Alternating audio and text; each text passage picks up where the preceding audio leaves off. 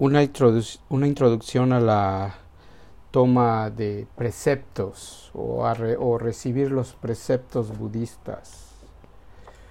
Eh, y la quiero, la quiero, eh, les quiero compartir, darles información, ya que eh, pues espero que algún, algún momento cuando vaya a México yo pueda hacer esa ceremonia para todos aquellos que deseen, que deseen eh, hacer ese compromiso, ¿no?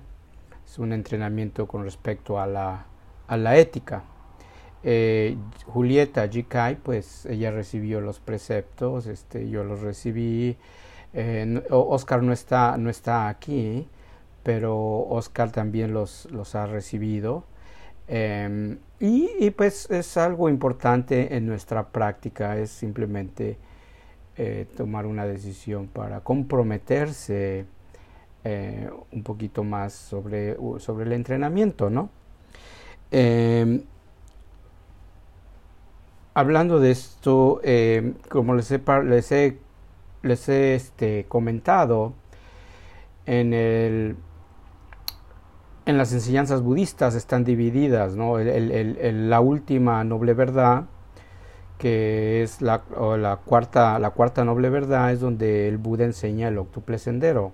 Son ocho, ocho pasos o ocho factores que hay que cultivar para, para realizar, tener un, perdón por el, por la motocicleta, este, eh, donde, donde donde son ocho puntos para que, nos, que si cultivamos esos ocho puntos, eh, pues el, el, resultado va a ser tener una mente despierta, ¿no? Tener una vida equilibrada, una vida en paz, una vida con ecuanimidad.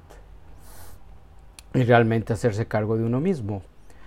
Eh, entonces, esos ocho pasos están divididos en tres, en, en, en, lo, que llama, lo que se llama en el budismo en el triple entrenamiento, el entrenamiento de la ética, el entrenamiento mental y el entrenamiento de la sabiduría.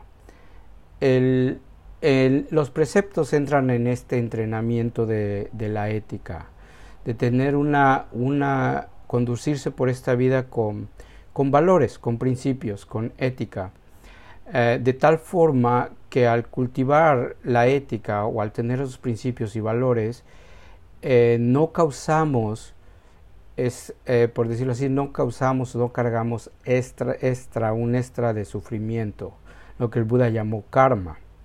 O sea, no, cuando uno actúa bien, cuando uno tiene su conciencia más tranquila, pues uno cuando se sienta a meditar no hay remordimiento, no hay sentimientos de culpa, no hay todo eso que cuando uno actúa mal, pues en la meditación este, surge eso y se, y se vuelve un este ah, se vuelve un obstáculo para seguir aprendiendo, para seguir desarrollando el camino. Entonces el, Buda, si ustedes se dan cuenta en todas las religiones eh, principales, es esas religio eh, todas las religiones tienen una, unos fundamentos o unos principios, valores que, que nos hacen cultivar cierta ética, ¿no? En, los, más, los, más, los más conocidos para nosotros creo que es el catolicismo, donde tienen los diez mandamientos. Eh, pero el budismo pues tiene los preceptos, son, son guías, son lineamientos que nos hacen eh, que nuestra meditación pueda florecer, pueda, pueda crecer. Eh, esos mandamientos son como esos mandamientos, dije, esos preceptos, no son mandamientos, esos preceptos, eh, perdón, esos preceptos son, son, son como guías, son, son como señales de tránsito. Es como cuando nosotros aprendemos a manejar, no, el hecho de nada más saber manejar y usar el carro y moverlo, no es todo, tenemos que aprender todos los señalamientos de tránsitos y de cierta forma tenemos que respetarlos. Entonces, si nosotros queremos viajar de México a Ciudad Juárez, eh, pues seguimos unos, unos señalamientos, ¿no? Unas direcciones, este, em, eh, cuántos kilómetros son, este, que si hay tope o no, las casetas, curvas, eh, límites de velocidad, eh, direcciones, ¿no? y seguir hasta llegar a Ciudad Juárez, ¿no? Entonces así trabajan los preceptos en el camino. En el camino los preceptos son esas señales que nos hace que cuando practiquemos, pues nuestra meditación, el, entrenamiento mental se cultive y así pueda surgir lo que llamamos nosotros sabiduría. Eso es.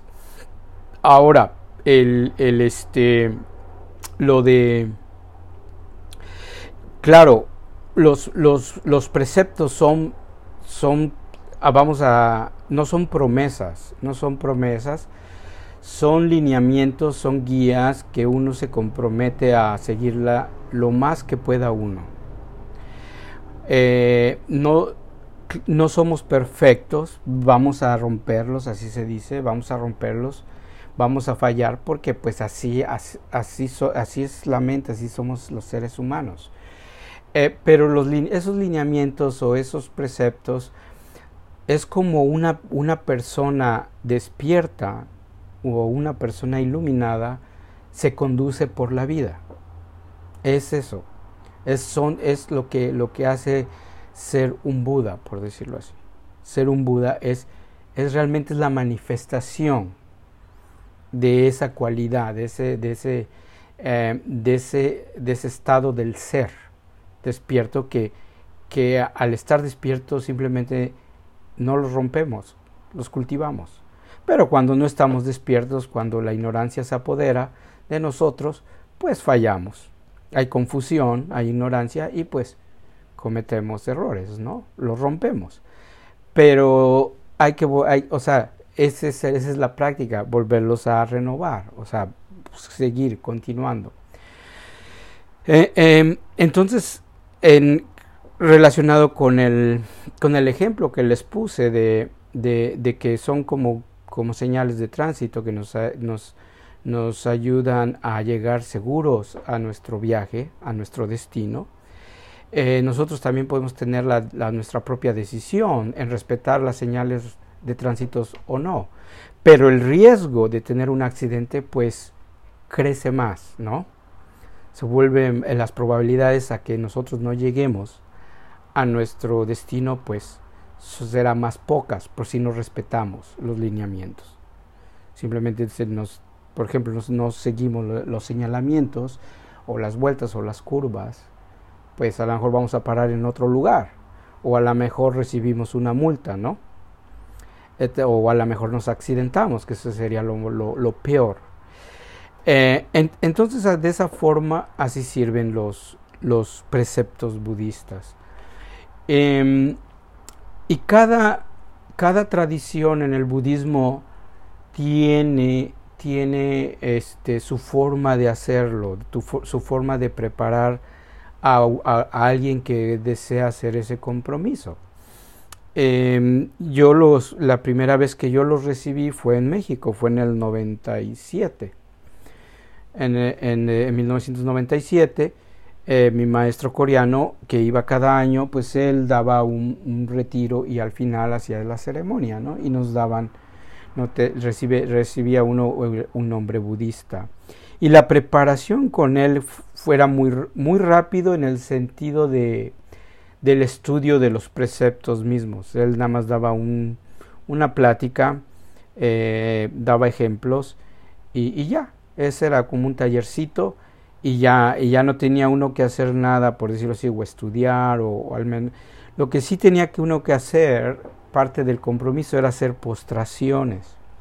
Entonces él él lo que él, él pedía como requisito hacer tres mil postraciones antes de la ceremonia. Y no, no, o sea, él decía en cinco meses o seis meses este, este ustedes hagan sus tres mil postraciones, ¿no? Vayan, vayan apuntándolas, ¿no? De 30, 40, 50 y así, ¿no? Pero el, el día, el día que, que recibíamos, o sea, un día anterior a la toma de preceptos, eh, hacía uno, me imagino que todavía ellos lo siguen haciendo, uno hacía 365 de un jalón ese día. Y ese día era para, este, y él decía que una prostración por cada día, ¿no? Por cada día del año. Entonces eran 365. Y ya uno recibía una mala, lo que sería un rosario budista y su certificado y su nombre. El nombre, el nombre budista que a uno le tocaba. Y así fue como yo entré. Eh, cuando, cuando, yo, cuando yo lo recibí, pues estaba, tenía 24 años, 25 años.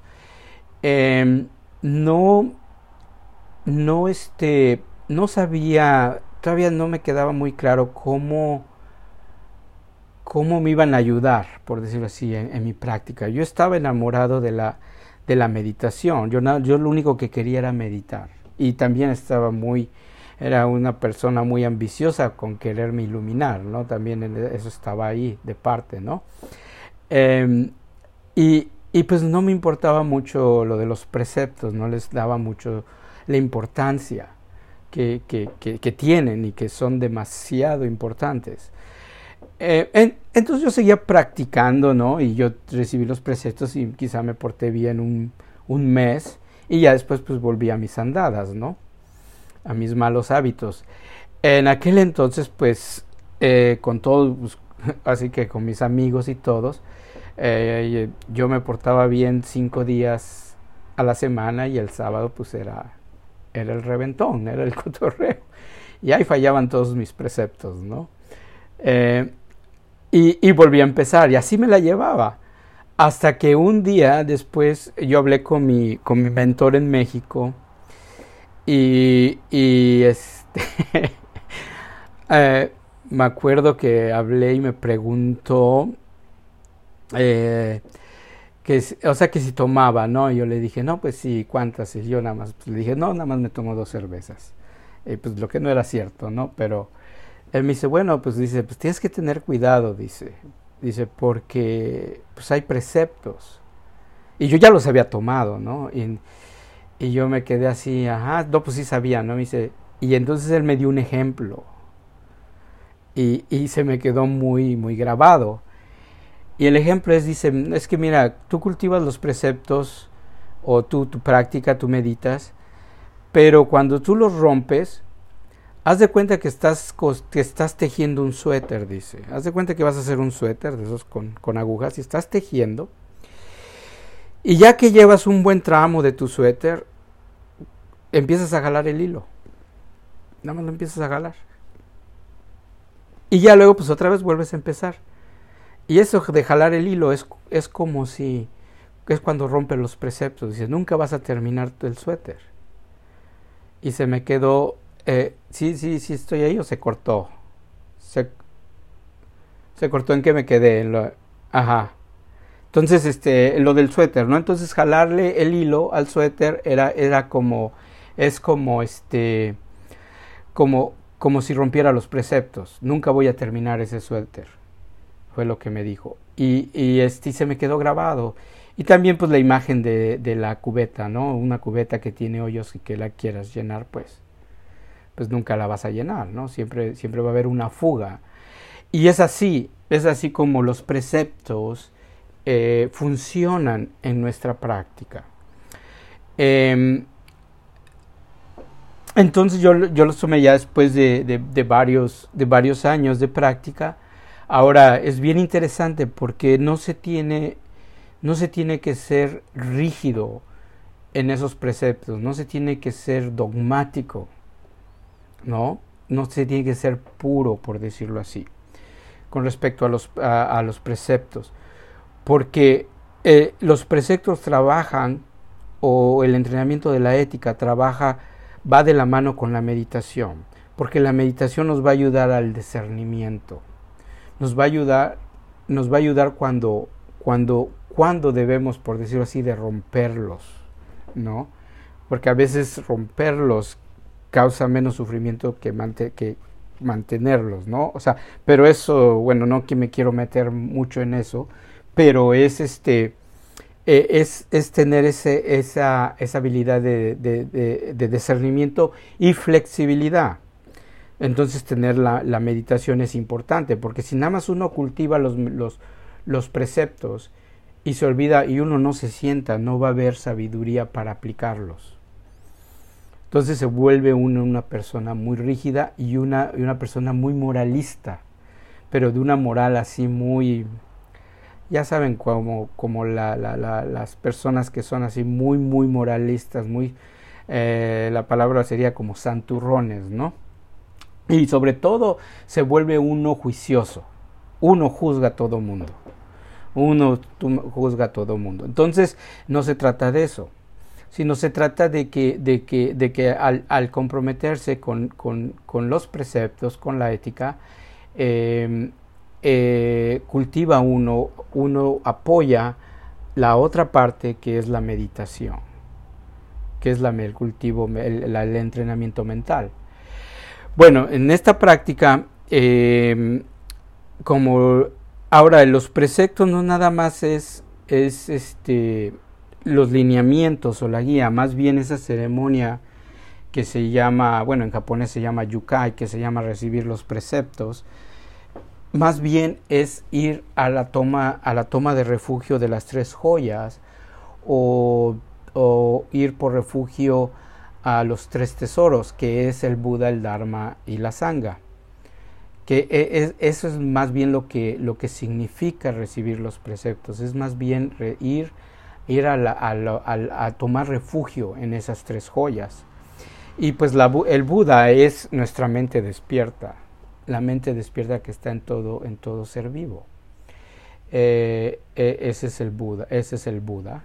El, el Dharma es la verdad, la verdad, la, la, verdad, la, la, verdad que hay en, en, en, nosotros, en nosotros y, y esa mente clara y también pues las enseñanzas, ¿no? Las enseñanzas budistas que nos, que nos ayudan a ver esa verdad esa eh, eh, verdad absoluta, por decirle así, em, eh, saber de la realidad. Entonces es el, Dharma, ir al refugio al Dharma, tomar refugio en, en la verdad.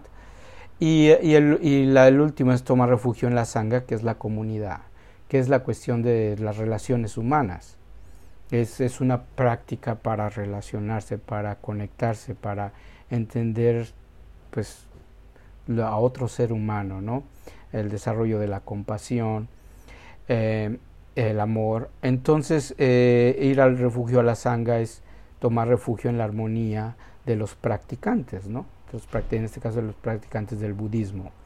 Eh, significa que nosotros, como grupo, nos inspiramos mutuamente. Mutuamente esta práctica no se puede hacer solo. Necesitamos el otro el Buda lo necesitó. El Buda necesitó dos maestros y después pues tuvo los primeros cinco estudiantes, ¿no? Que dio el primer sermón o la primera plática Dharma, que fueron cinco personas que estaban ahí. Y de ahí pues siguió, siguió, siguió y, y, estableció una comunidad, ¿no? Que ahora nosotros llamamos el budismo. Em, entonces es ir, a eh, es, ir a la toma de las tres joyas o los tres tesoros, el Buda, el Dharma y la Sangha. Em, ir a la toma de refugio cualquiera lo puede. en el tiempo del Buda era muy, muy fácil, era muy, este, muy, era muy simple, era, era, era repetir repetir las tres, este, tres oraciones, que era yo voy al refugio al Buda, yo voy al refugio al Dharma, y yo voy al de, yo tomo refugio, yo voy al refugio de la Sangha. Y se repetía en, en sánscrito o en pali, eh, más bien en pali, y ya con eso ya, ya eras budista, ya se lo, se lo recitabas enfrente del, del, del Buda y el Buda te entregaba, eh, pues más bien era como una ordenación y les entregaba uno el, el, el, este, el tazón para mendigar, ¿no? el cuenco para recibir las limosnas y sus túnicas y ya uno ya se convertía en monje y, esa era la, la ceremonia, ¿no? Em, y ya después, bueno, bueno vinieron los preceptos y los, todo el código monástico, pero pero e, es así de simple cuando uno recita, cuando uno recita esas, esas frases, este, uno, uno está tomando refugio en, el mismo, en ese mismo momento. Em, entonces todas las escuelas budistas, el budismo tibetano, el budismo theravada, el zen pues tienen esa ceremonia, tienen esa ceremonia de ir, de tomar refugio en las tres joyas. Em, y, van, muy, este, eh, va pegada con recibir los preceptos. Ah, hablando, lo que les platiqué cuando recibí la primera vez, pues fue en una tradición coreana. Y ya en la tradición japonesa, y sobre todo aquí en, en, en Occidente, aquí en, en, aquí en donde estamos, en América, en Estados Unidos o México, eh, y sobre todo en el zen japonés, los maestros que trajeron e, ese zen aquí, a este continente, hicieron algunas variaciones. Una de las variaciones es este mandilito que tenemos, es como un mandilito que, que uno usa, este Jikai lo tiene. Ese, es, esta túnica eh, nada más se les daba a los sacerdotes nada más se les daba a los sacerdotes, no se les daba a las personas laicas.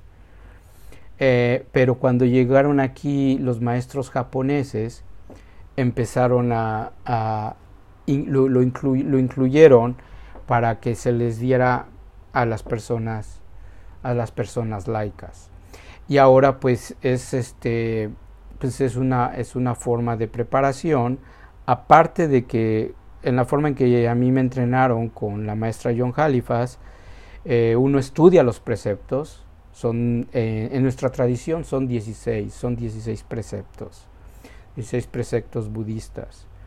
Eh, los primeros tres son, son, la, son la toma de refugio, los, los, los siguientes tres son, son este, los preceptos, le llaman los preceptos puros, que eso es la la, ahora sí que la, la, regla este, universal de no hacer daño a nadie.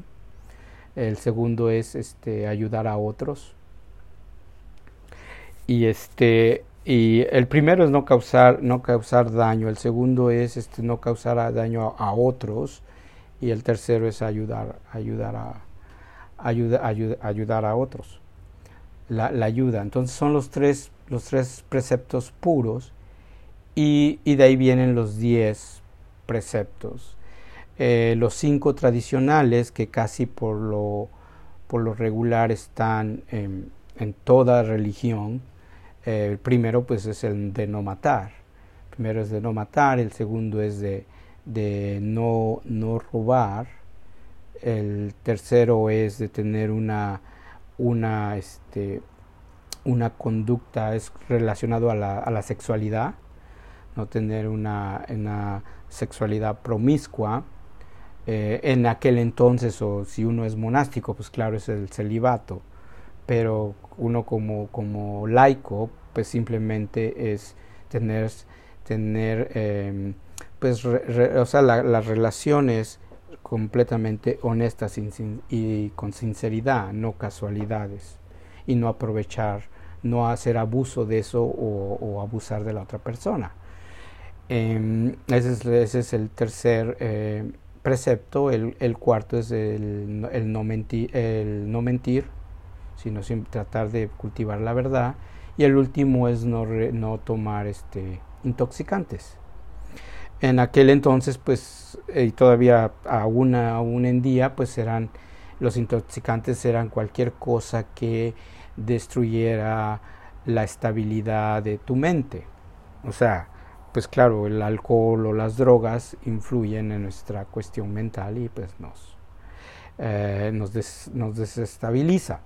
Eh, pero ahora de eso de, de, intoxicantes puede ser cualquier cosa, puede ser ahora el juego, por ejemplo, los que tienen el hábito del juego, de las apuestas, este puede ser el internet, puede ser cualquier adicción que tengamos, que eso, eso se convierte en un intoxicante este puede ser nuestro trabajo, ¿no? Ahora es el, ahora el, el, bueno, aquí le llaman workaholic, allá el trabajo alcohólico sería el trabajo cólico, cómo se, cómo, se traduciría eso, ¿no? Pero eh, es este del, del trabajo, ¿no? La, gente que trabaja demasiado, que es su prioridad en toda, eh, en su vida, ¿no?